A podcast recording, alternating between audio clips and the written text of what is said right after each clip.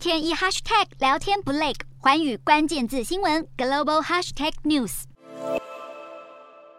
沙乌地阿拉伯王储沙尔曼走下坐车，跟上前迎接的法国总统马克宏握手致意。两人二十八号在艾里塞宫共进晚宴。不过，因为沙尔曼被认定是杀害记者哈绍吉的主谋，因此这场会面也被人权团体大力抨击。法国总统府透露，马克宏这次会提出人权问题。然而，眼下欧洲遭遇能源危机，马克宏也希望能够说服沙国增产石油。再加上伊朗核子协议的谈判前景目前还不明朗，西方国家需要好好思考如何调整与沙国的关系。法国是沙乌地阿拉伯的主要武器供应国，由于沙国在也门内战爆发的人道危机，要求法国检讨军售的声浪越来越大。马克宏致力与沙国王储往来，也持续饱受批评。